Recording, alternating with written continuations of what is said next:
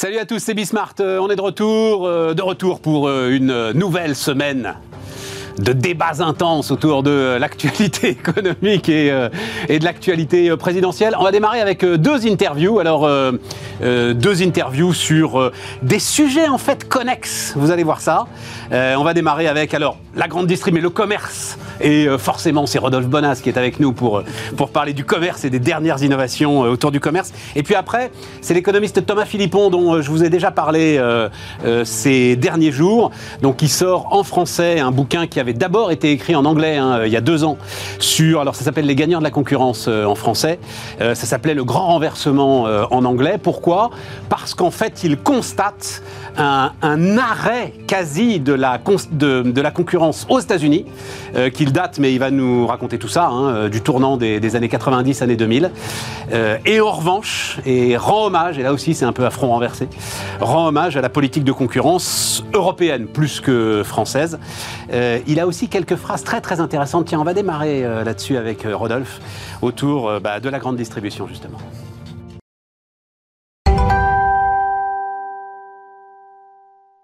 Donc, Rodolphe Bonas, salut euh, Rodolphe. Salut Stéphane. Alors, euh, maintenant, donc, euh, CA.com est devenu Aristide Retail Technology. Eh oui, eh oui, Aristide Retail Technology, parce que eh bien, le métier a tellement changé que pour pouvoir arriver à produire des services dans ce métier de la distribution, on ne peut pas faire l'économie de la technologie, des outils, des dispositifs digitaux. Et donc, euh, c'est le cœur de métier maintenant de notre activité. Et les services, c'est finalement, tu sais, la conséquence de la technologie que tu implémentes. En vrai, le système s'est inversé. Hein. Au départ, on rendait beaucoup de services avec un peu de technologie. Aujourd'hui, on implémente des technos qui rendent service. Le monde a un peu euh, évolué. 40 innovations retail, hein, donc euh, c'est ton bouquin, on va en voir la, couverture.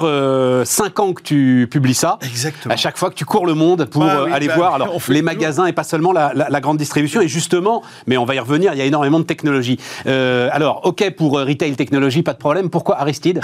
Pourquoi Aristide? Parce que Aristide Boussico, qui était le fondateur du bon marché, est finalement le grand inventeur d'un commerce moderne. Il faut imaginer que ce, cet homme, fin du 19e siècle, se lance dans les grands magasins et invente quasiment tout, Stéphane. Il invente la promotion commerciale, il invente la livraison à domicile, il invente l'actionnariat salarié, il invente euh, les semaines du blanc. Bref, c'était un génie. Au bonheur des dames de Zola, c'est lui? Oui, c'est lui. C'est en effet Zola s'est inspiré de d'Aristide Boussico. Alors Aristide franchement, enfin, on le dit d'un mot, mais c'est un bouquin formidable ah, à lire, Au bonheur des dames. Zola, pas toujours. Celui-là est formidable à lire. Il est exceptionnel. En effet, et puis il décrit aussi cette époque euh, intense finalement où tout s'est créé, tout s'est euh, tout s'est mis en œuvre. Petite anecdote que je vous livre ici, Aristide Boussico, c'était un monsieur très très grand et il était un peu grand et donc il était légèrement bossu.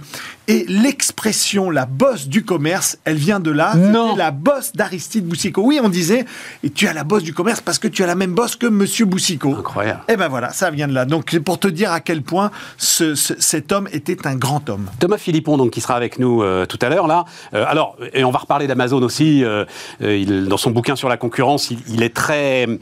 Il y a de longs chapitres sur Walmart Amazon, oui, qui, est, qui est une. Oui, mais c'est une bataille très étrange parce que normalement un duopole ne se fait pas concurrence. Or là, c'est une concurrence à mort entre les deux. On le doit en grande partie à Walmart. Mais Et donc il a cette phrase. Donc laissons de côté. Euh, euh, euh, il a cette phrase qui est de dire. La question n'est pas de savoir pourquoi on n'a pas de Google en France ou en Europe, on n'a jamais été dans la course. La question est de savoir pourquoi on n'a pas un Tesla allemand et pourquoi on n'a pas un Amazon français, vu que depuis Boussico, on a tout inventé? Eh oui. Et oui, Stéphane, c'est une vraie question. Mais elle se pose cette question quasiment à tous les entrepreneurs. La réalité, et là je, prends une phrase que j'aime beaucoup, c'est est-ce que euh, un fabricant de bougies peut arriver à vendre des ampoules? Est-ce qu'à un moment ou à un autre, on peut, lorsqu'on est installé dans son business, lorsqu'on a créé, innové, inventé, arriver à tellement se poser de questions qu'on est capable de disrupter. Alors on en a des exemples hein, qui ont réussi ce, formidable basculement, on a tendance à l'oublier. Une boîte comme IBM, Hein, il faut se rappeler Oui, quand oui, même bien que sûr. c'est l'inventeur Mais de la restons sur notre grande distrib. Lui, Restons est sur notre grande Ah, distrib. tu veux rester à. Regarde, ah bah oui, restons sur le retail, Alors, sur le commerce. On a quand même que 20 minutes. J'en sais rien, mais regarde un truc, par exemple, comme la Galaxie Auchan, qui est euh, euh, donc euh, l'association familiale muliaise, hein, l'AFM, qui est exceptionnelle, qui est au, au confluent d'énormément de d'énormément de, de mutations euh, du commerce. Euh, enfin. Decathlon en est, voilà, le, le plus grand exemple. Ils ont raté le truc. Et tu sais, c'est Michel-Édouard Leclerc est venu me le dire dans ce studio. Il me dit toute ma vie, je me suis inspiré de mes concurrents. Amazon, j'ai tout raté. Parce qu'on est passé à côté. Alors attention, parce que moi j'ai une lecture un tout petit peu différente. Hein, C'est-à-dire que je considère qu'on est peut-être passé à côté de cette immédiateté, cette instantanéité qu'est Amazon, hein, qui est née il y a à peu près une dizaine d'années finalement dans cette histoire commerciale. Mais je crois que nos retailers traditionnels n'ont pas dit leur dernier mot. Pourquoi? Parce qu'on se rend bien compte qu'il y a une course effrénée. Tu parlais de Walmart, Amazon, Ouais. mais il y a une course effrénée entre magasin physique, magasin digital, et il y a une course effrénée dans laquelle finalement on se rend compte que, eh bien, ce magasin digital, il a ses propres limites. Par exemple, une limite. Bien sûr. Il a ses propres limites. Mais au départ, on ne pensait pas qu'elles étaient là, ces limites. On pensait que les arbres allaient grimper jusqu'au ciel. Mais c'est pas le cas. En fait, la réalité, on se rend compte qu'il y a une course d'un côté pour des, des retailers traditionnels pour arriver à encapsuler le digital, mais il y a une course du côté d'Amazon pour encapsuler le physique. Alors, ils en sont où, justement, avec juste- euh, Whole Food, là, la chaîne de supermarchés qu'ils ont bien- il y a combien 3-4 ans? Oui, c'est ça. Ouais, c'est ça. Mais, mais, mais et c'est bien, bien, c'est bien là que le bas blesse, c'est qu'aujourd'hui la démonstration de la performance commerciale d'Amazon dans le monde physique est à faire. Il a encore tout à inventer. Et aujourd'hui, toutes les expériences, les innovations qu'on peut voir aux États-Unis chez Whole Food. Bah, ça casse pas. euh, Trois pattes à un canard. Exactement. Pourquoi? Parce que on rentre dans ce magasin, finalement. Il n'est pas différent des autres magasins. Il y a en effet quelques casiers, quelques innovations technologiques, mais qui ne font pas le trou. Eh bien, on voit bien que ici, il y a bien la course des retailers traditionnels qui courent et qui disent je vais rattraper cette vitesse-là du digital que je vais encapsuler. Ils ont en partiellement réussi. Il faut imaginer que le drive aujourd'hui, c'est plus de 10%. Oui, mais attends, moi, parce que il y a la question qui vient tout de suite, c'est la taille de marché. C'est-à-dire, aux États-Unis, tu peux faire Amazon, en France, tu peux pas faire Amazon. Nos distributeurs, tu le sais mieux que moi, il y a 10-15 ans, ils règnent sur le monde. Mhm. Ils sont en Chine, ils sont en Brésil, ils sont en Russie, ils sont en Pologne. Et j'ai l'impression que depuis, en fait, ils n'ont fait que rétrécir. Alors- Et que la puissance de la distribution française, à ce moment-là, ils avaient le, marché pertinent, comme on dit, pour lancer un équivalent d'Amazon. Il y avait la possibilité, mais c'est toujours la même question, c'est est-ce que lorsque je suis dans une situation de confort, je suis capable d'anticiper l'inconfort? Et finalement, est-ce que c'est pas la situation de stress créée par un Amazon qui finalement donne un coup d'accélérateur et un coup de booster à la logique? C'est-à-dire que j'ai besoin d'Amazon pour me réinventer. Est-ce que je suis capable de me réinventer par moi-même? C'est la même chose que ce que tu disais avec Volkswagen, quelque part, ou un, grand... euh, à un moment, bah oui, il voit naître, il a fabriqué des voitures depuis plus d'un siècle, et il n'est pas capable d'inventer la voiture électrique. Mais parce que pour lui, conceptuellement, c'est... Philippon pense pas à Volkswagen. Moi, je pense pas. Non, non, il pense. Je pense pour Tesla. Alors pour Tesla, c'est peut-être plus facile que pour la grande distrib parce que là, c'est chaud quand même. Mais il pense à euh, euh, euh, un entrepreneur allemand Oui, oui. baignant dans le Mittelstand et la culture automobile, tu vois, qui aurait pu avoir cette espèce de vision, quoi. Voilà. Exactement, comme, euh, comme quand c'est créé derrière euh, Mercedes, Audi. Et, Et là, tu es quand même obligé. Enfin, je te donne assez raison. Il y a, a l'idée qu'on ne peut pas se disrupter. Oui, sans doute. C'est difficile. C'est très très difficile. Il y a aussi l'idée qu'assez vite, il y a quand même des systèmes d'endogamie, de protection, de rente entre banquiers, entrepreneurs, personnalités politiques, etc. Eh oui, Stéphane. Alors, restons sur Amazon. Regardons. Donc, allons-y dans les, les- certaines de tes innovations retail. Euh, alors, celle qui, c'est celle qui m'a le plus surpris du bouquin. C'est le salon de coiffure d'Amazon. Donc, on va voir les images et puis Oui. tu vas me raconter. Mais, Oui, quelle- mais quelle est la stratégie? Fait, ben voilà. Alors ça, c'est ça, c'est ça, c'est Amazon tout craché. Amazon, c'est une machine à faire de l'innovation. C'est-à-dire que, à la rigueur, il faut penser l'innovation totalement différemment. C'est-à-dire que dans une entreprise traditionnelle, on pense l'innovation dans une logique de succès. C'est-à-dire, on se dit, on se met tous les moyens pour faire en sorte que cette innovation donne un succès derrière. Amazon, c'est véritablement l'idée de faire de l'innovation pour faire de l'innovation, considérant que l'échec est aussi instructif que le succès, voire même peut-être plus. Eh bien, dans cette idée-là, et ça, ce magasin, du moins ce magasin, on va dire ce, ce concept store, ouais. exactement, ce concept store autour de, en effet, euh, des cheveux. Alors moi, je suis pas très bien placé pour en parler, mais en tous les cas, en tous les cas, c'est assez incroyable, c'est-à-dire d'essayer de les réinventer. C'est vrai que j'avais pas. C'est vrai, bon, j'ai encore du boulot à faire. Mais, mais c'est vrai que l'idée, c'est vraiment d'essayer de réinventer ce moment, qui est le moment du coiffeur, dans lequel on va pouvoir consommer euh, des vidéos, euh, avoir euh, capable de, de, de, de préparer ses courses, etc. Essayer d'avoir un truc complètement encapsulé. Et c'est pas un hasard, vous savez que toutes les innovations d'Amazon, elles commencent au siège. Hein, C'est-à-dire qu'elles sont testées d'abord par les collaborateurs À d'Amazon. Seattle. À Seattle, c'est là que ça se passe. C'est là que s'était passé Amazon Prime, C'est vrai. Amazon Go. Tout ça s'est mis en œuvre. C'est là qu'on a testé. C'est là qu'on a échoué parce que le premier magasin Amazon Go à Seattle, c'était une catastrophe. Ça ne marchait pas. Donc euh, voilà, on voit bien que, que, que cette machinerie d'Amazon, c'est d'abord et avant tout une machine de l'innovation et de la créativité. Bon, j'ai lu, d'après ce qu'on voit, il y a la possibilité que vous voyez la coupe qu'on va vous faire avant qu'on vous Avant, la bien passe. sûr, oui, oui. Ça, alors, Ce qui est là, une Ouais, révolution. C'est assez génial, c'est assez génial. Je me J'im- suis avec des cheveux. ça m'a fait un Non, mais euh, j'imagine même pas. Euh, euh, alors, il y, y a un sujet euh, actuellement. Autour, alors c'est euh, Fédération Procos euh, qui regroupe donc 300 enseignes et qui fait état quand même. Alors tu vas me dire, euh, ça fait, ça fait combien de temps que tu t'intéresses au retail euh, 30 ans, ouais, voilà. Eh Et ça fait trentaine 30 ans qu'on te dit que le magasin est mort. C'est- oui, ça fait Voilà, c'est ça. ouais, ouais. Là, quand même, euh, les gars ont l'air un peu plus inquiets. Et ils ont l'impression. En fait, le, la- la- le seul monde d'après, euh, c'est le magasin qui en est un peu victime. Oui. Euh, moins de déplacements, euh, trafic dans les. Alors, le chiffre d'affaires des centres commerciaux reste toujours très intéressant, mais le trafic à l'intérieur est beaucoup moins important. Trafic dans les magasins aussi qui a baissé. Il se passe quelque Alors, chose? Oui. Alors, il se passe quelque chose. Ce qu'on peut considérer que, avant tout, ce qu'il se passe, c'est que nos modes et nos moyens de consommer ont radicalement changé. Et cette crise sanitaire, elle a accéléré ce dispositif de manière mais colossale. La réalité, c'est que quand on analyse la fréquentation, je suis complètement d'accord avec cette logique-là. Ça veut dire qu'en effet, on fréquente dans une logique de destination dans laquelle cette visite en magasin, elle a pour vocation de santé, sentir, toucher, découvrir, discuter avec un vendeur. Bref, Flâner, je crois que c'est ça qui disparaît d'ailleurs. Alors, ouais, alors, voilà. Ça disparaît pas tout à fait. En fait, la réalité, c'est beaucoup plus sacralisé. Pourquoi? Parce que il existe aussi un autre élément, c'est qu'on peut transactionner à distance. En fait, la réalité, et ce qui est calculé dans cette étude, c'est de dire attention, on va avoir un, déficit de transactionnel. Mais attention, le transactionnel à distance ne veut pas dire qu'il va pas bénéficier à la marque qui a des magasins. C'est ça qui est très important aujourd'hui, c'est qu'on voit très très bien que le magasin reprend finalement des titres de noblesse, des vertus qui sont des vertus vraiment expérientielles. Et c'est tout l'objectif de mon bouquin. Ah, mais- c'est ça- c'est bien fait pour ça qu'on en parle. Je le fais parce qu'on voit bien la différence. Et je Oui, mais là, attends, attends, attends. Vas-y, Stéphane, vas-y, pour te vas-y. donner juste un chiffre, parce qu'aux États-Unis, euh, en fin 2021, ils ont, ils ont sorti un chiffre absolument passionnant. Ils ont calculé le nombre de magasins qui avaient fermé. C'est absolument incroyable, il y en a 4000, d'accord? Mais il faut savoir qu'on en a quand même réouvert 8000. Ça veut dire quoi? Ça veut dire que la volonté, l'envie de donner à découvrir ses produits, ses services, ses collaborateurs à ses clients, elle est colossale.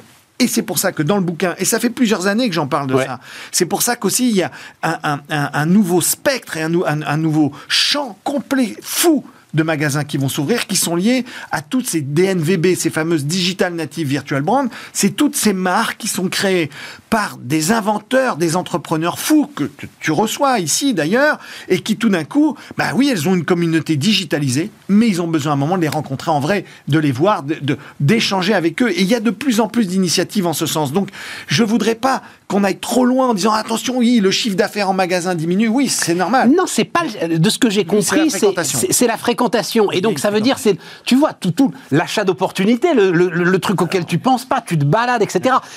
Ça, c'est peut-être un changement profond, Alors compliqué ça, c'est quand même. colossal puisque c'est presque un tiers du chiffre d'affaires du commerce qui se fait sur des produits qu'on n'avait pas prévu d'acheter. Et ben voilà. Donc là, c'est vrai que si jamais on, On flâne pas, si euh, flâne sur le net, quoi, tu Et, aujourd'hui, on flâne pas sur le net. Mais alors, ça me permet de, de- de- de donner un peu aussi un point de vue, c'est que si ce défi du métaverse fonctionne, il redonnera à flâner. Hein. c'est ça aussi la logique. C'est-à-dire qu'à un moment, c'est que ce, ce, ce, ce, nouveau dispositif expérientiel, il a vocation quand même à redonner à flâner de manière virtuelle. Bon, je ne sais pas si je préfère pas quand même aller dans des vrais magasins, de toi moi. Oui, mais c'est ton métier en même temps, t'as pas le choix. C'est comme moi venir dans un studio télé, si tu veux, tu vois. Mais euh, ça veut dire que ça valide en tout cas complètement, effectivement, ta démarche depuis 5 ans. C'est-à-dire, euh, si euh, vous voulez attirer du monde, il faut qu'il se passe quelque chose. Ah, alors, il y, a plusieurs tendances. Il y, en a une quand même qui est... Enfin je ne sais pas jusqu'où ça va aller cette histoire, mais tiens, on va voir le magasin Rêvé. Ah oui, ça c'est. Donc leader de la grande distribution en Allemagne, hein, Rêvé. donc le magasin plus vert que vert. Ah, c'est pas possible, ah oui. Et donc, si j'ai bien compris, tu cueilles alors, Alors, en fait, rêver, c'est. Il y a un certain nombre entre la, Oui, c'est entre la ferme agricole et le magasin alimentaire. Mais alors, juste pour ça, rêver, c'est Carrefour, quoi. Ah, hein. c'est pas des gars, c'est pas des illuminés. Non, non, non, non c'est un. Voilà, ils, ont fait la vraie grande surface, quand même. Pour eux, ils ont considéré que ce magasin, c'était un magasin de défi. D'abord, un défi, bien sûr, écologique et environnemental, bien sûr. Il est tout en positif hein, vis-à-vis de la planète, la manière dont il est construit. Les bois, même, même les bois employés sont des bois qui, des bois qui sont à proximité du magasin. C'est-à-dire, on a fait, on a coupé des arbres à côté du magasin. Mais à l'intérieur de ça, il faut savoir que à l'étage, vous avez une, un champ entier de culture de basilic qui fournit tout le groupe. Il y a 800 000 plants de basilic dans ce magasin-là qui fournit tout le groupe en basilic. Après, il faut savoir, imaginez qu'il y a 230 mètres Ça va, le basilic, ça prend pas trop de place. Le non, basilic, euh, mais, quand même, 800 000 plants, ça fait du... Il faut le faire. Je peux te garantir, quand tu le vois, ça, c'est énorme. Et la ensuite, rentabilité du truc, ah c'est possible? Justement, c'est ça. Alors après, il y a 230 mètres cubes d'eau pour faire une ferme à poissons dans laquelle ils, extraient de la chair à poisson qu'ils vendent dans le magasin. Donc on voit que ils ont, ils ont, ils ont de manière un peu caricaturale, je l'accorde, mais ils ont investi de manière colossale pour expliquer que c'est possible et c'est le chemin vers lequel on va. Et de plus en plus de magasins embarquent ces dispositifs alors qu'ils sont totaux partiels. Alors, par, mais on est d'accord, tu as zéro rentabilité possible sur un truc pareil. Alors, tu peux pas vendre ton basilic au prix du mètre carré dans un truc de grande distribution, j'imagine Le, le basilic, je dis pas qu'il s'en sorte pas trop parce que c'est de l'hydroponique, ça coûte pas trop trop cher. Mais en revanche, c'est vrai que tout le dispositif, c'est vrai que le miel du magasin coûte un peu cher. Mais ils, ils ont des ruches quand même qu'ils exploitent là-dedans. Mais ce que, ce que je veux dire par là, c'est qu'à un moment ou un autre, c'est quand même une logique dans laquelle la marque se doit de le faire, si tu veux. C'est-à-dire qu'elle doit se pousser l'exercice jusqu'au bout, arriver à démontrer qu'elle est capable d'aller investiguer ce sujet du green, mais dans un green qui est capable de fabriquer business. Mais la rentabilité, c'est sûr, sur un magasin aussi emblématique que ça, elle n'est pas là sur tous les sujets, mais elle est là sur quelques sujets quand même. Hein. et on le voit très bien dans tous les dispositifs de magasins qui ont embarqué, aussi ça c'est absolument incroyable, qui ont embarqué toute l'approche de restauration. Hein, on le voit très bien aux États-Unis, de plus en plus dans les magasins, on vient se restaurer. Donc hein, la distration. Hein. c'est le patron d'Intermarché qui m'avait appris ce, mot le premier, il y a quelques années. dispositif de distration, finalement, il commence à donner beaucoup, beaucoup de sens. Pourquoi? Parce qu'il est aussi très vertueux. c'est bien sûr avec les produits qui arrivent en fin de vie, qui ont des, des dates limites de consommation limitées, qu'on on arrive à se dire, bah tiens, je vais les transformer pour pouvoir les cuisiner, pour pouvoir les vendre à mes clients. Donc, ce que je veux dire par là, c'est que ce rêve-là, il nous alerte, il nous éclaire en disant, attention, c'est le monde vers lequel on va. J'avais pas percuté l'histoire de produits en fin de vie que tu cuisines. Ah bah, bien sûr. J'avais pas percuté ça. Mais tu sais. Je pensais qu'avec la distillation, t'en prenais toujours un peu plus parce que tu mangeais sur place, etc. et tout, et qu'ils s'y retrouvaient comme ça. mais ils s'y retrouvent avec les dates limites de consommation. Bien sûr. Alors, tout n'est pas fait comme ça, mais une grande partie, ça, fait, ça sert à ça. Ils les identifient. Et je veux juste raconter cette petite anecdote. Parce que cette idée-là de distillation, elle est née, figure-toi, il y a 15 ans, j'ai vu ça en Angleterre, dans une, dans une petite chaîne de supermarchés qui s'appelait People Supermarket, qui est vraiment dédiée vraiment euh, à, des consommateurs qui s'intéressent et qui prennent en charge leur propre magasin.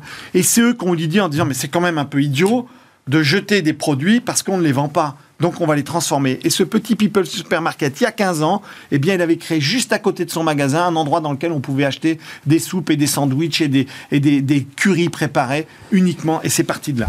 Euh, euh, alors juste un mot, parce qu'il faut qu'on parle aussi des, des innovations, ce qui est la base de ton activité maintenant. C'est truffé évidemment d'innovation, mais tu as, tu as vu, évidemment, tu as vu, euh, par rapport à tout ce qu'on raconte sur Rêver, ce qui se passe autour du bio, mhm. c'est même assez spectaculaire sur le lait bio, on en a déjà parlé dans cette émission, tu as quand même 30 50% des volumes de lait bio qui ont été déclassés pour pouvoir les vendre. C'est terrible. Donc ça veut dire que, enfin, tu vois, cette démarche-là, euh, elle est quand même terrible. challengée par le consommateur Oui, oui, euh, oui. au regard du prix, tout simplement, quoi. hein. Pas que le prix. Pas que le prix d'ailleurs. Pas que le prix, parce que en fait, on est en train de toucher du doigt que le dispositif du bio a peut-être ses limites en termes de part de marché, mais surtout que finalement les acheteurs du local sont aussi les acheteurs du bio. Et comme tous Mais les pour le produits lait, il est local. J'ai entendu ça, mais le lait, il est local, Non, le lait. on est d'accord. Le lait, il ne devrait pas normalement être victime de ça, tu vois. Les œufs, c'est pareil. Je suis 100% d'accord avec ça.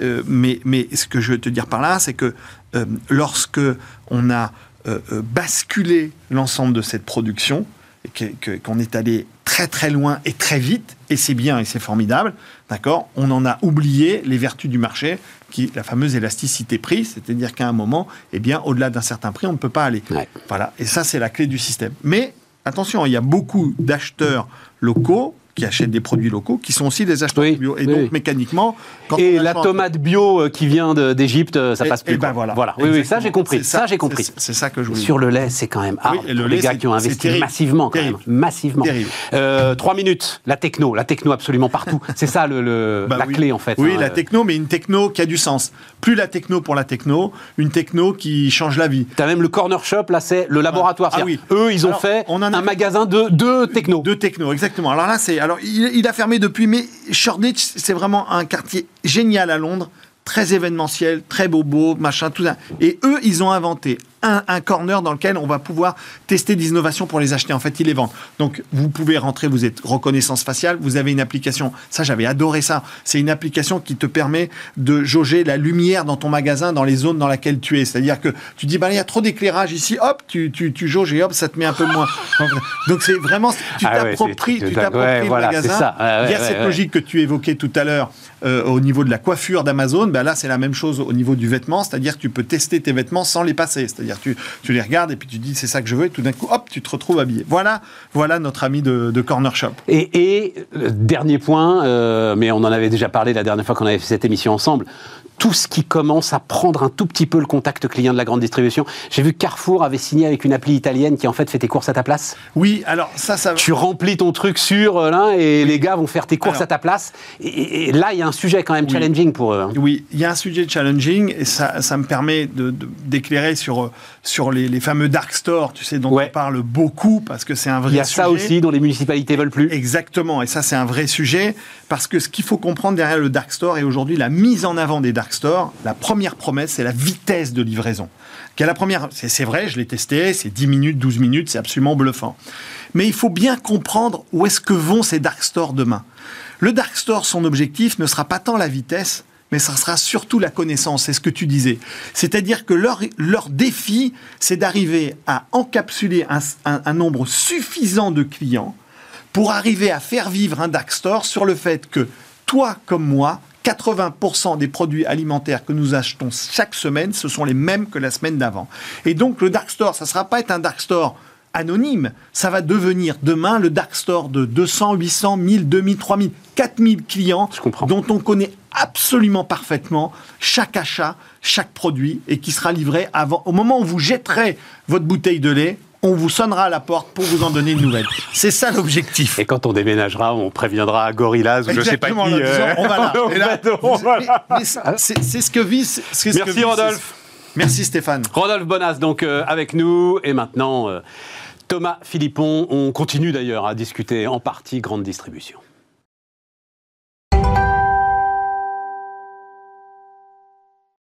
On repart les amis, on repart donc avec euh, l'économiste Thomas Philippon. Bonjour euh, Thomas, Euh, merci beaucoup de, de venir nous voir, professeur de finance, New York University, c'est ça, euh, Je dis pas de bêtises. Et donc, alors, c'est un bouquin en fait qui est sorti aux États-Unis il y a deux ans, c'est ça C'est ça, euh, 2019. Thomas Voilà Juste avant Covid. juste avant le Covid, euh, et que euh, donc vous avez euh, traduit pour notre plus grand plaisir euh, en français. C'est pas vous qui l'avez traduit. Enfin, juste un mot là-dessus parce que euh, ça m'a surpris, euh, Thomas. C'est-à-dire, euh, donc euh, évidemment. D'ailleurs, vous dites euh, dans le bouquin, vous dites. Il y a quand même un sujet sur l'Europe parce que je suis moi aux États-Unis en, train d'écrire ce bouquin en anglais. Sur les universités, oui, certainement. Voilà, sur les universités. Hein, et, et c'est pas tout à fait normal. Mais vous l'avez pas traduit vous-même, votre Non, traduire sa propre écriture d'une langue à l'autre, c'est très très difficile. C'est vraiment un truc à se tordre la tête. Parce qu'on euh, on, a, on a tendance à faire. Déjà, je trouve que je fais trop d'anglicisme euh, quand je parle français. Alors, quand je traduis de mon anglais vers le français, en fait, ça serait, je ferais un espèce de, de blooby de français. Donc, c'était horrible. Mais je trouve que la traductrice a fait un travail euh, formidable. Et ce que j'ai fait, c'est que j'ai relu. Alors, je le dis d'un mot, bouchez-vous les oreilles, mais euh, il y a un truc assez formidable dans ce bouquin, c'est que bah, c'est très agréable à lire. Voilà, c'est écrit, notamment votre attaque, le début est formidable, et après, en fait, vous nous emmenez. C'est une enquête quasi journalistique que vous faites. Alors économiste, mais journalistique. Ah bah, dans votre bouche, c'est un compliment. Ah, merci, mais, mais non, non, mais sérieusement, c'est-à-dire que on n'imagine pas en fait que les économistes travaillent comme ça. Oui. Vous partez d'une surprise. Allez, démarrons. Vous partez d'une surprise euh, sur les billets d'avion et sur euh, la facture des euh, forfaits Internet. Voilà, on va dire ça comme ça. Exactement. Oui, en fait, je me suis dit deux choses en l'écrivant. Je me suis dit, comment faire pour écrire un bouquin sur la concurrence et la croissance sans emmerder tout le monde? Donc, comme contrainte, c'était assez fort. Ça fallait trouver une, accroche pour que les gens trouvent que c'est intéressant. Euh, et le, je me suis dit, la forme de l'enquête, c'est-à-dire on part d'une découverte empirique, et puis après, c'est un peu euh, la, la plotte de laine. Donc, on tire, on tire jusqu'à ce qu'on arrive au bout. Euh, et ensuite, je me suis dit, ça serait aussi utile en même temps de faire un bouquin qui peut aussi servir d'introduction euh, à l'économie moderne, telle qu'on l'a fait euh, aujourd'hui. C'est toute la recherche qui est décrite dans le bouquin, c'est la recherche qui a moins de 5 ans.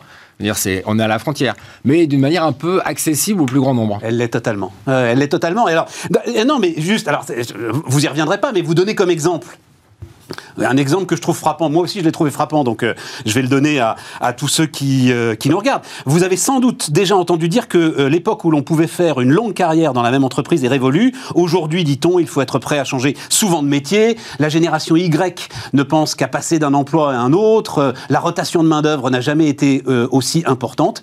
Tout cela sonne vrai, mais ça ne l'est pas. Bah. Non, c'est fascinant. Les carrières étaient plus longues, euh, euh étaient, plus longues dans les années récentes qu'il y a 20 ou 30 ans. Et, dans les années 80 et 90, la durée d'occupation d'un emploi était en moyenne de 3,5 ans. À partir de l'an 2000, elle s'est mise à grimper pour atteindre 4,5 ans aujourd'hui. On observe, on observe d'ailleurs dans toutes les économies développées une baisse de renouvellement des emplois qui est liée à la chute des départs volontaires. Exactement. Ce qui s'est peut-être jusqu'à la grande démission voilà. dont on pourra peut-être parler plus tard, qui est, voilà. qui est assez intéressant de ce point de vue-là. Qui est assez intéressant. Qui interrompt une tendance historique euh, précédente. Mais ce que je veux dire dans votre démarche, donc vous vous dites, euh, ok, moi je suis économiste, je sais qu'il y a eu la grande libéralisation euh, euh des compagnies aériennes, des télécoms, la cassure d'AT&T, etc. Là, Comment se fait-il qu'aujourd'hui, euh, on paye parfois dix fois plus cher mhm. aux États-Unis qu'en Europe, par exemple pour une connexion Internet? Vous partez de là, vous partez de ce fait-là. Oui, mais en fait, j'aurais dû avec un certain nombre d'intuitions. Oui, et puis avec la honte de pas s'en apercevoir plus tôt, parce que quand même ça fait 20 ans que ça, que ça dérive, et moi je m'en suis aperçu que récemment. Euh, j'aurais dû m'apercevoir plus tôt de ces phénomènes, parce que euh, ça m'a frappé dans l'autre sens quand j'ai débarqué aux États-Unis il y a 20 ans, comme étudiant c'est là où je me suis dit, ah bah, c'est quand même frappant de voir que les marchés libres, ça a un avantage, c'est quand même que je paye beaucoup moins cher pour mon téléphone portable, mon ordinateur et ma connexion Internet. Alors, comme j'étais étudiant à l'époque, j'avais pas beaucoup d'argent, ça faisait une sacrée différence. Euh, je t'ai resté dans, cette image-là, euh, qui correspondait évidemment à l'image, euh, à la pensée dominante, c'est-à-dire que les États-Unis, c'était le paradis des marchés libres. Et je me suis pas aperçu qu'en fait c'était une image encroûtée qui était de moins en moins vraie et qui aujourd'hui est franchement plus vraie du tout. C'est-à-dire qu'aujourd'hui les forfaits internet coûtent beaucoup beaucoup moins cher en France euh, qu'aux États-Unis. Euh, pareil pour les forfaits mobiles, euh, pareil pour pas mal de transports, y compris les billets d'avion. Donc c'est quand même assez frappant de voir la différence. Et donc c'est là que commence l'enquête. Exactement, c'est là que commence l'enquête. Vous avez qu'est-ce qui s'est passé? Qu'est-ce qui s'est passé? Vous avez un certain nombre d'intuitions. Alors juste aussi un élément préalable très intéressant, c'est que spontanément personne ne défend la concurrence, vous dites. Non, parce qu'en fait, la concurrence, c'est vraiment. Les, gains sont diffus. Euh, les gagnants, c'est euh, tous, les, tous les consommateurs dans l'ensemble qui payent 5% de moins, mais 5% de moins, c'est pas très visible. Et ils pensent toujours qu'ils payent trop cher de toute façon. On le voit nous avec nos télécoms. Parfois, oui. Euh, et par contre, ceux qui ont tendance à, se battre contre la concurrence, enfin qui ont intérêt, c'est les intérêts concentrés. Et donc, gain diffus contre intérêt concentré, on sait qui gagne. Hein. Et voilà, c'est les intérêts concentrés. Exactement. Et puis on a tous quelque part une petite rente à protéger en fait. Oui, mais c'est pas forcément une mauvaise chose. La question, c'est est-ce qu'elle n'est pas trop grosse Voilà, c'est ça. c'est ça. Donc, euh, vous partez avec un certain nombre euh, d'intuitions et notamment, alors. Euh, Je me suis permis de piquer un certain nombre des graphiques que vous mettez dans le bouquin. Voilà, on, va les projeter. Enfin, si ça marche bien, on, va les projeter. Et signe que quelque chose dérape, on peut peut-être démarrer avec ça. Vers l'an 2000, les taux de profit et les ratios de concentration se sont mis à grimper aux États-Unis. Oui, exactement. Donc euh, les, industries américaines, historiquement, étaient moins concentrées que les industries euh, européennes. C'est-à-dire qu'en gros, concentration, ça veut juste dire qu'il y a plus d'opérateurs. Enfin, quand il n'y a pas de concentration, ça veut dire qu'il y a plus d'opérateurs sur un même marché. Donc, euh, pour prendre un exemple concret, il y avait huit compagnies aériennes.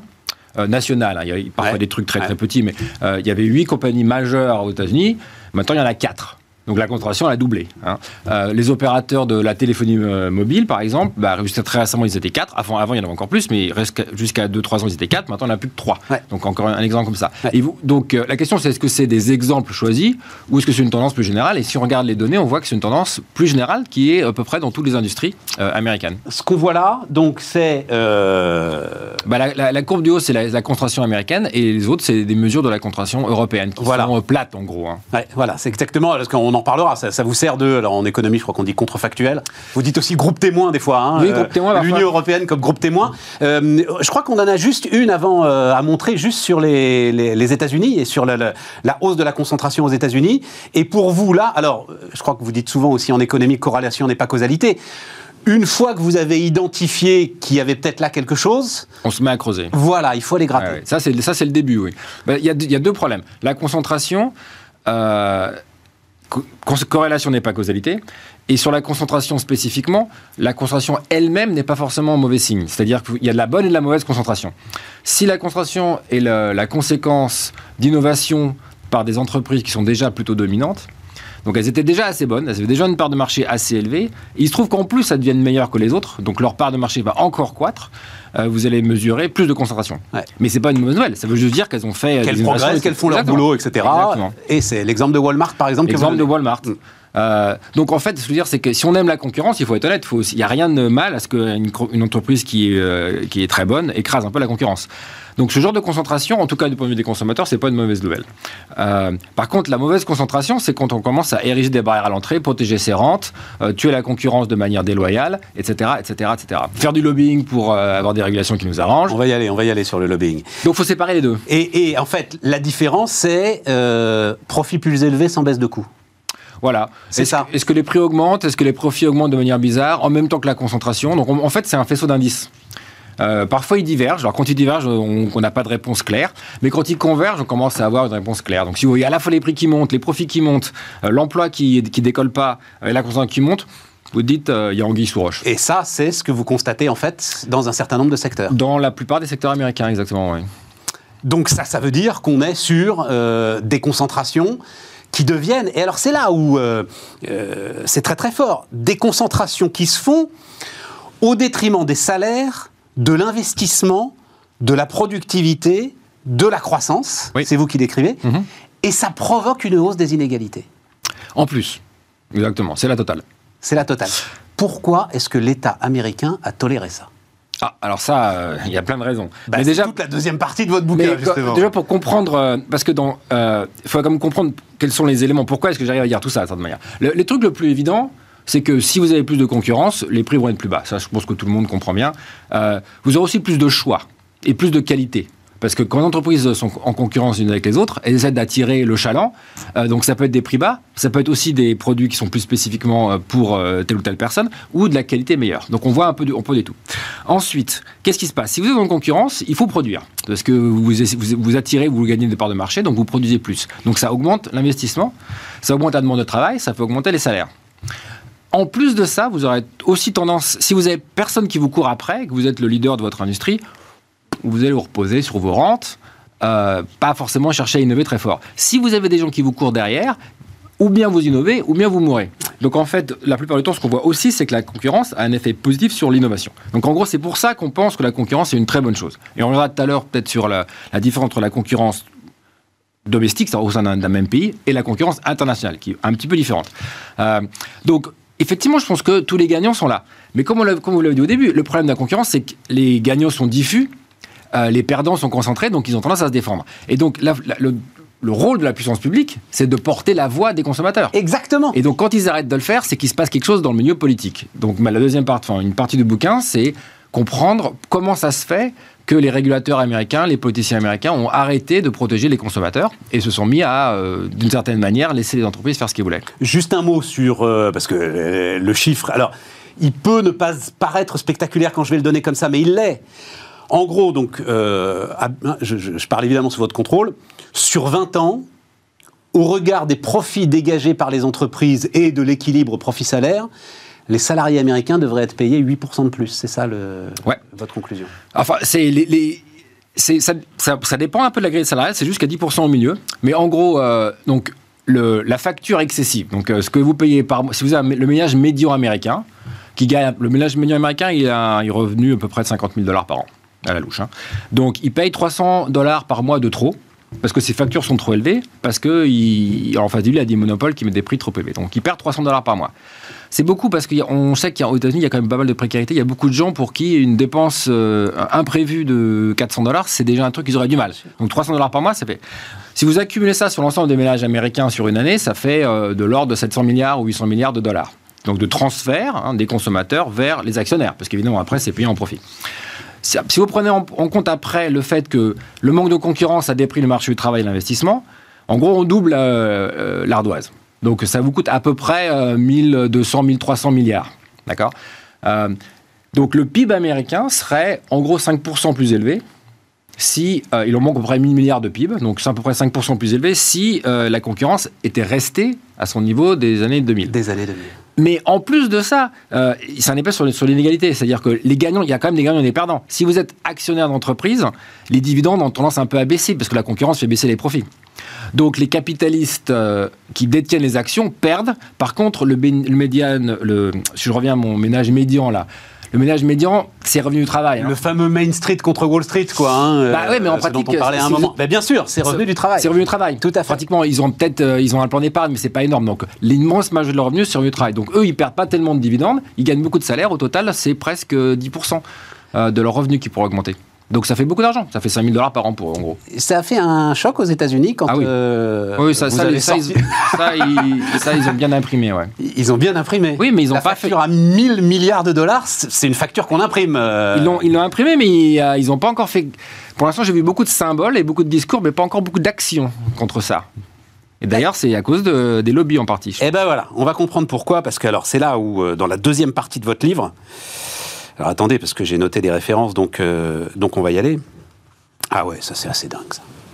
Donc, quel accueil recevrait une candidate à la Chambre des représentants des États-Unis si, à chaque meeting, elle déclarait qu'une fois élue, elle prendrait un emploi à mi-temps qu'il occuperait 30 heures par semaine?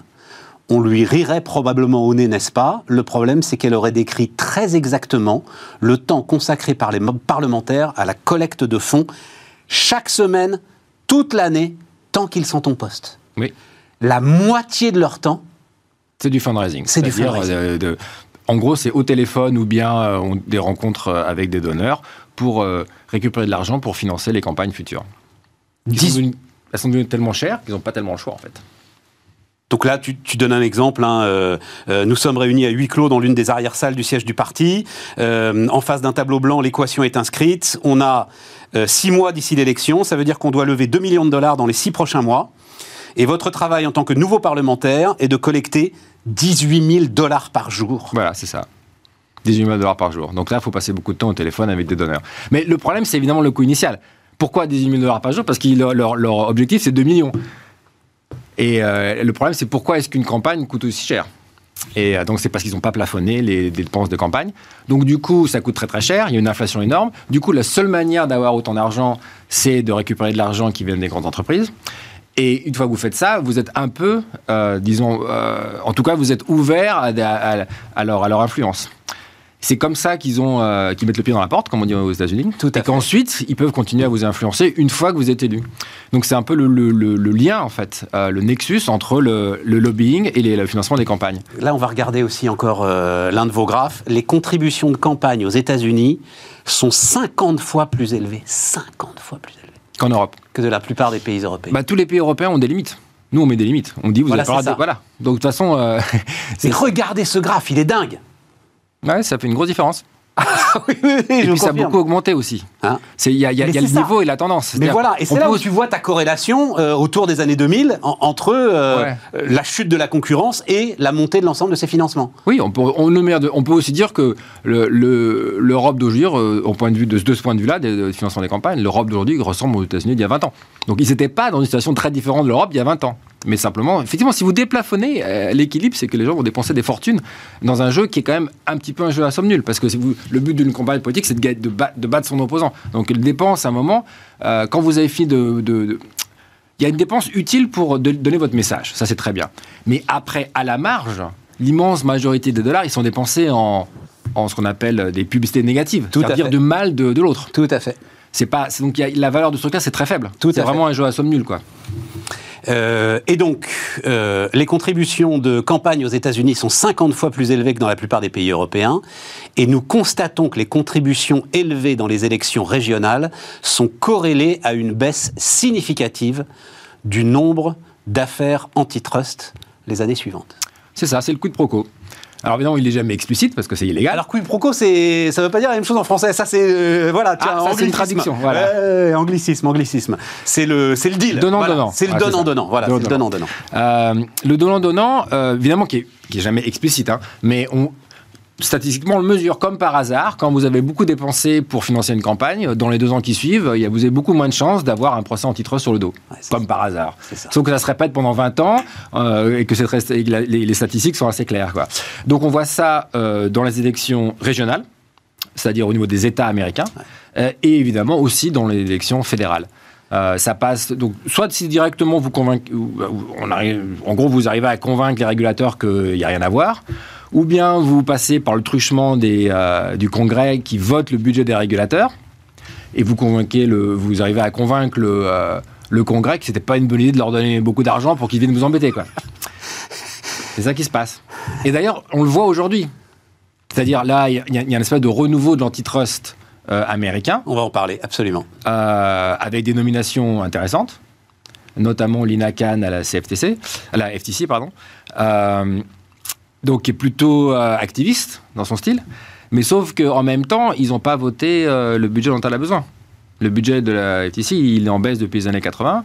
Et pour l'instant, je vois beaucoup de discours, mais quand il s'agit de voter le budget, ils n'ont pas donné aux régulateurs le moyen d'intervenir. Alors attends, avant de parler de l'INACAN, un mot quand même encore, c'est euh, en plus, l'électeur, ne- si encore c'était transparent, enfin, si encore c'était transparent pour l'électeur, si l'électeur du Texas savait qu'il élisait un mec qui est euh, financé à donf par, euh, je sais pas, les gars du pétrole de schiste par exemple, Ou la bon, pharmacie. il pourrait, hein, Ou la pharmacie. ou la pharmacie, bon, il pourrait à la limite avoir quand même un élément d'explication. Mais en plus, c'est anonyme.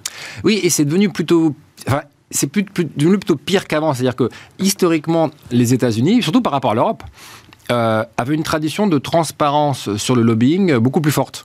Donc en gros, les données étaient publiées. Quoi. Si, n'importe quelle boîte qui donnait de l'argent dans une campagne ou, même dans un lobbying auprès, de- de membres du Congrès qui sont déjà élus, tout était reporté. Il y avait un site et vous pouvez littéralement télécharger l'ensemble des contributions. Vous voyez exactement qui a donné à qui.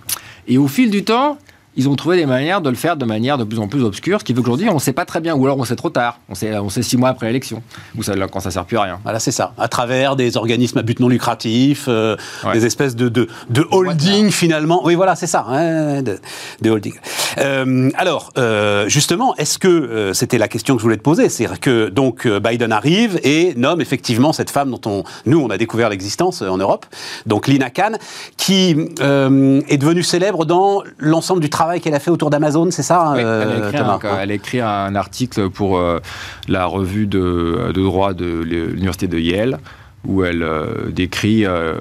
Enfin, elle présente une manière de penser à le, business model d'Amazon en mettant en avant qu'il y a une tension euh, antitrust très forte, que Ouais. Amazon a, a une, a tendance, ou en tout cas les incitations, à détruire ses concurrents de manière, euh, de manière euh, probablement néfaste, Soit en les rachetant pour les détruire, soit, Voilà. soit ou en copiant ce qu'ils font. ou en copiant ce qu'ils font. Voilà, Voilà. ce qu'on a beaucoup décrit nous aussi euh, en Europe. Mais euh, donc tu as déjà répondu en fait à la question. euh, sa nomination ne suffira pas à renverser la table visiblement. Bah, moi, ce que je vois, c'est que sa nomination, c'est très bien. D'ailleurs, c'est pas la seule, parce qu'il y a. euh, le, le, la concurrence américaine, c'est un peu bicéphale. C'est-à-dire qu'il y a, vous avez deux, deux organisations pour le faire. Il y a la FTC qui s'occupe du commerce, et le département de la justice. Voilà. et en fait, ils se partagent les affaires. Et donc, il y a deux nominations. Et euh, Jonathan Cantor, qui est à la, euh, au département de la justice, il est aussi euh, dans, le- dans le même moule. Le seul truc, c'est que la FTC, si vous regardez leur budget, ils, ils ont moins d'employés aujourd'hui qu'ils en avaient en 1980, avec trois fois plus d'affaires, et leur budget réel baisse. Et ils ont en face d'eux les avocats les mieux payés du monde. Donc, euh, vous avez beau nommer quelqu'un à la tête qui a envie de faire quelque chose, si vous ne lui donnez pas les moyens, il ne va pas se passer grand-chose. Et de facto, pour l'instant, il ne s'est rien passé. Il faut quand même dire ce qui est. Alors, on l'a vu à travers euh. Là où euh, nous, ça va nous intéresser beaucoup et quand même nous surprendre. Je ne sais pas si tu as conscience de ça d'ailleurs. euh, Dire du bien de l'Europe, c'est étonnant, oui. Ouais, voilà. Ah, Non, mais il y a une phrase magnifique. Si on n'a rien d'intéressant ou de judicieux à dire, on peut toujours s'attaquer aux bureaucrates de l'Union européenne. C'est l'équivalent politique de se plaindre du temps qu'il fait. Au fond, ça sert à rien, mais ça suffit tout de même à camoufler un vide intellectuel fort gênant.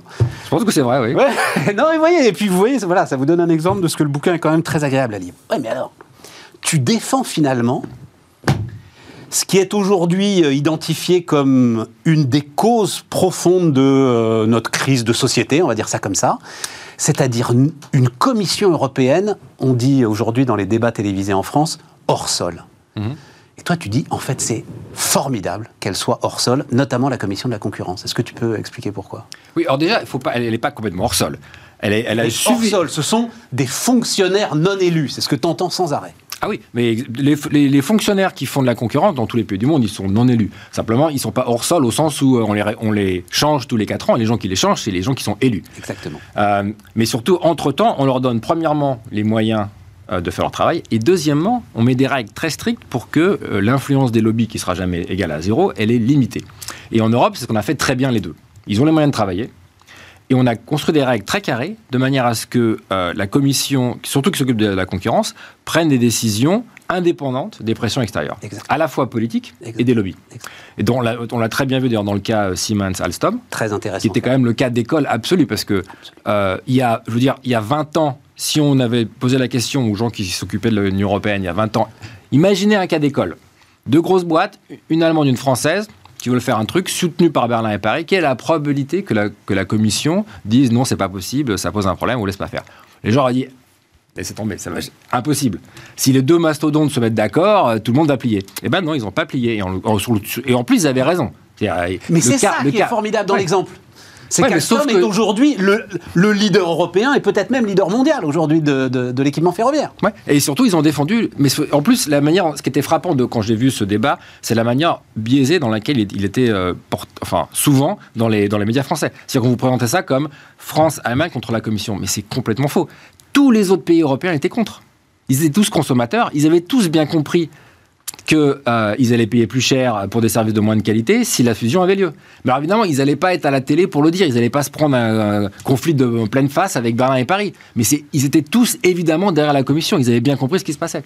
Et donc, mais ça, ça je pense c'est un exemple très fort parce que c'est la raison pour laquelle.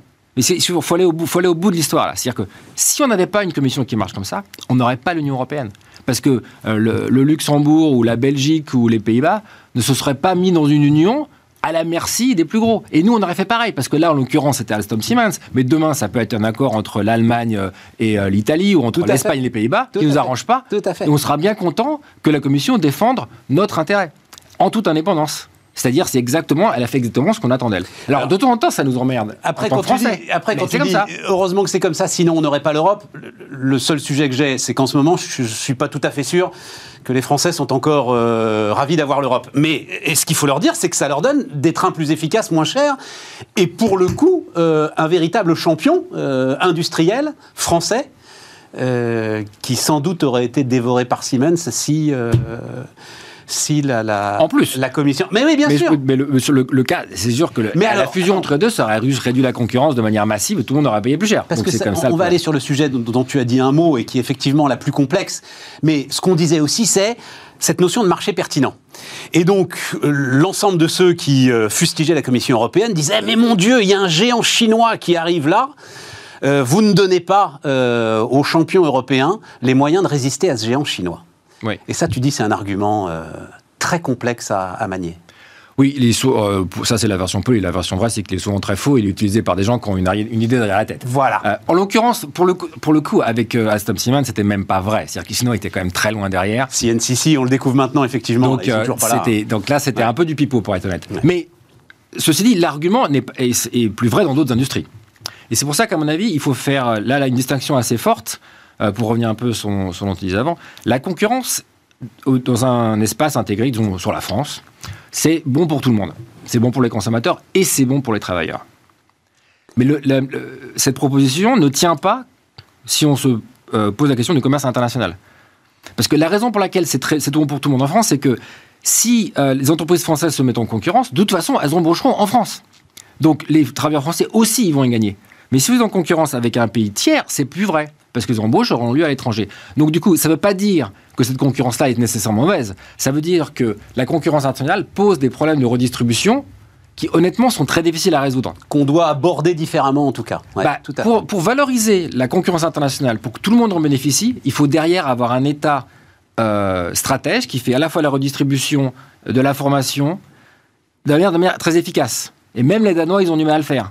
Alors que la concurrence domestique, il n'y a pas tellement à se poser de pression, ça marche tout seul. Quoi. On, a reçu dans ce studio euh, Augustin Landier, euh, voilà, qui avec euh, David Tesmar, alors économistes très libéraux, écrivent un bouquin sur le prix de nos valeurs, et dans lequel ils disent euh, les fruits de la mondialisation sont quand même très compliqués à redistribuer. C'est vrai. Et ils sont tellement compliqués à redistribuer que même nous, économistes libéraux, on doit reconnaître qu'effectivement, il faut peut-être mettre à un moment des barrières de protection pour euh, ne pas casser la société. quoi. Voilà, hein, euh, ce que euh, tu constates Je suis d'accord. euh, Je suis d'accord. Il faut, il faut pas être naïf de ce point de vue-là. Mais mais ceci dit, avant d'en arriver là, je pense qu'il y a une étape intermédiaire. C'était déjà que le commerce international était pas lui-même ne suivait pas les bonnes règles. C'est-à-dire que le l'Europe peut pas être le seul pays qui accepte d'ouvrir ses marchés publics sans que les autres pays fassent la même chose.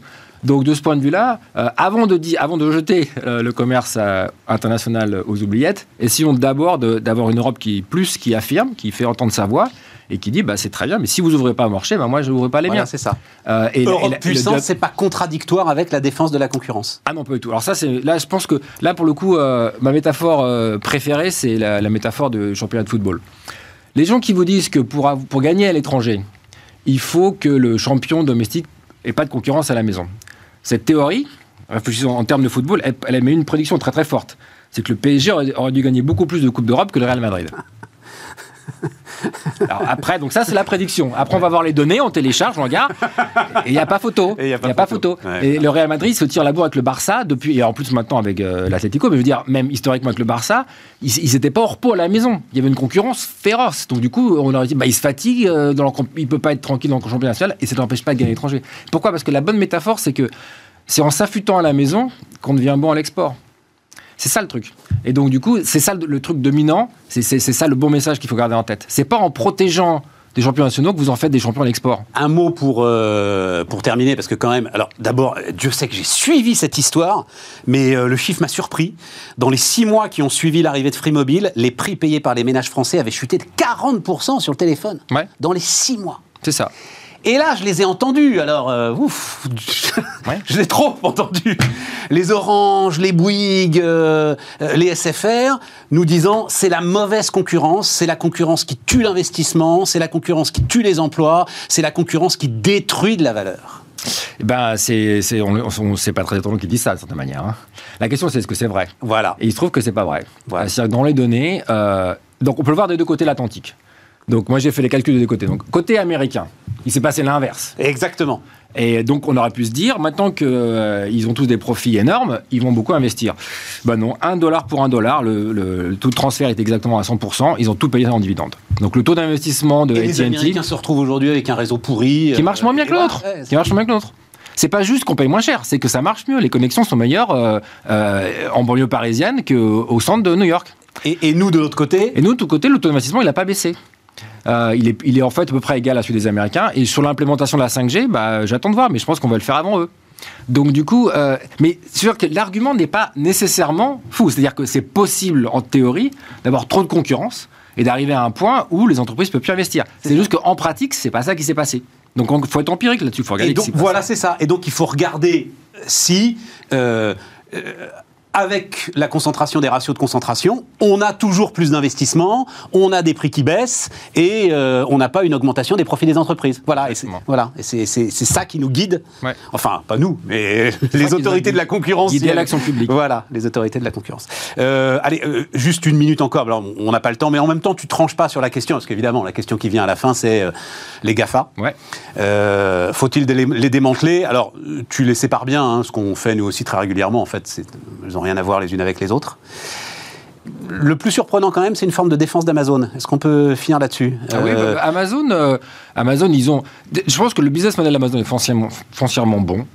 Euh, je pense qu'il faut leur taper sur les doigts parce qu'ils en font trop parfois. Euh, mais globalement, si, si on réfléchit à l'impact d'Amazon sur la société américaine, ça a permis à plein de jeunes entreprises d'avoir accès à beaucoup de clients. Euh, donc l'histoire d'Amazon, c'est quand même l'histoire de plein de vendeurs, de, de nouveaux producteurs qui sont mis sur la plateforme, qui leur a donné accès à des millions euh, de consommateurs auxquels ils n'auraient pas eu accès sinon. Absolument. Donc il se trouve que sur les cinq dernières années, évidemment, Amazon devient un peu trop dominant. Donc comme tous les dominants, il devient un peu chiant. Mais c'est pas foncièrement vicié. Quoi. Je pense qu'on peut à la marge ajuster le, le- le modèle pour, euh, pour le rendre à peu près euh, bénéfique. Tu écris Amazon représente la majorité de la croissance des dépenses en capital et en recherche-développement dans le secteur du commerce de détail euh, aux Ils États-Unis. investissent, ils créent des emplois. Faut prendre- Mais parce qu'il a un concurrent qui s'appelle Walmart. Il a un concurrent et puis Costco, donc il a des, ça- le Voilà, c'est le- ça. Mais d'ailleurs, c'est une des industries qui, pour le coup, euh, c'est un peu le- le- l'exception qui confirme la règle. Le- L'industrie de commerce de taille américaine, elle est encore très compétitive parce qu'il y a Walmart, Costco et Amazon qui se tirent la bourre. Elle est hyper concentrée et pourtant euh, ultra compétitive. Ouais, parce Voilà, que c'est ils- ça. les- ils ont- on n'a pas besoin d'avoir 15 grandes entreprises, on peut en avoir 3 ou 4, ça suffit. Et, et ils, se- ils se, ils se tirent la bourre en- toute la journée, et donc euh, les prix sont bons, les services sont bons, et ça marche assez bien. Et là, nous, on a raté quelque chose. Nous, Ah, moi, en je pense France. que oui. le, le- le- la- ça- le- le débat en Europe, il est parfois, je pense qu'il part sur les mauvaises rails quand les gens demandent mais pourquoi on n'a pas un Google européen? Parce qu'on n'était jamais dans la course, donc ça sert à rien de se poser la question. Euh, par contre, la vraie question, c'est pourquoi est-ce qu'on n'a pas un Tesla allemand et un Amazon français ça. Parce que historiquement, les Allemands, évidemment, étaient numéro un sur le marché automobile. Euh, ils ont juste complètement raté le virage électrique. Et pourquoi? Parce que les, comme les, les constructeurs dominants, assis sur leur rente, qui étaient les moteurs essence et diesel, n'ont pas eu du tout l'intention euh, à, à inventer le nouveau véhicule électrique et qu'il n'y a pas eu de jeune pousse en Allemagne qui est venu euh, leur faire de la concurrence. Et en France, c'est pareil. On avait quand même une tradition de commerce de détail très euh, high-tech en fait. On a monté plein de choses, dans le... mais on n'a pas su avoir un nouveau concurrent qui arrive euh, face aux autres enseignes existantes. C'est là où on a merdé, je pense. Non, et puis disons-le, le modèle, alors c'est frappant avec euh, Volkswagen, un modèle qui mêle le land, c'est-à-dire la région, quasiment au conseil d'administration du constructeur, avec la banque régionale qui est plus ou moins obligée de financer le truc. En fait, ça reconstitue ce que tu décris euh, aux États-Unis, cette endogamie entre responsables politiques, responsables financiers, responsables économiques. Et ça n'incite pas effectivement à essayer d'avoir le coup d'après. quoi. Mm. Bon, mais enfin, en tout cas, euh, voilà, défense et illustration de la concurrence européenne. Absolument. Euh, je crois que Thomas, tu es le seul euh, Non, mais, mais je pense que les gens ont souvent une- faire. Donc voilà, reviens régulièrement. Avec plaisir. Merci beaucoup en tout cas d'être venu nous voir. Et euh, voilà pour cette émission de Bismart. Merci à vous de nous avoir suivis.